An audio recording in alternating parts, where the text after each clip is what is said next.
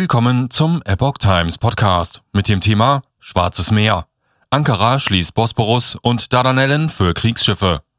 Ein Artikel von Epoch Times vom 1. März 2022. Vor dem Hintergrund des Ukraine-Krieges hat die Türkei eine Durchfahrt von Kriegsschiffen durch die Meerengen Bosporus und Dardanellen verboten.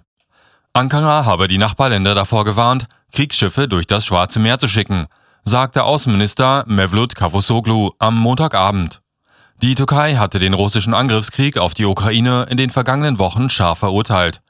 Cavusoglu verwies in seiner Erklärung auf den 1936 geschlossenen Vertrag von Montreux, der die Durchfahrt von Schiffen durch türkische Meerengen regelt.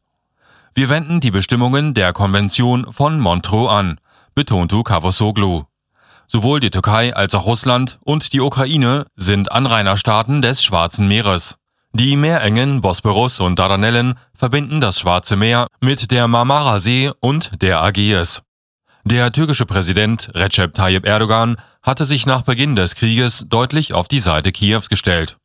Wir lehnen Russlands Militäreinsatz ab, sagte Erdogan vergangene Woche. Die Invasion sei ein schwerer Schlag für den Frieden und die Stabilität in der Region. Das NATO-Mitglied Türkei hat in den vergangenen Jahren immer wieder die engen Beziehungen zur Ukraine hervorgehoben. Die russische Eingliederung der Krim im Jahr 2014 hatte Erdogan auch wegen der historischen Präsenz ethnisch-türkischer Tataren auf der Halbinsel scharf angeprangert. Den Zorn Moskaus zog die Türkei auf sich, als sie Kampfdrohnen an die Ukraine verkaufte. Zugleich wird Erdogan ein gutes Verhältnis zu Russlands Präsident Wladimir Putin nachgesagt.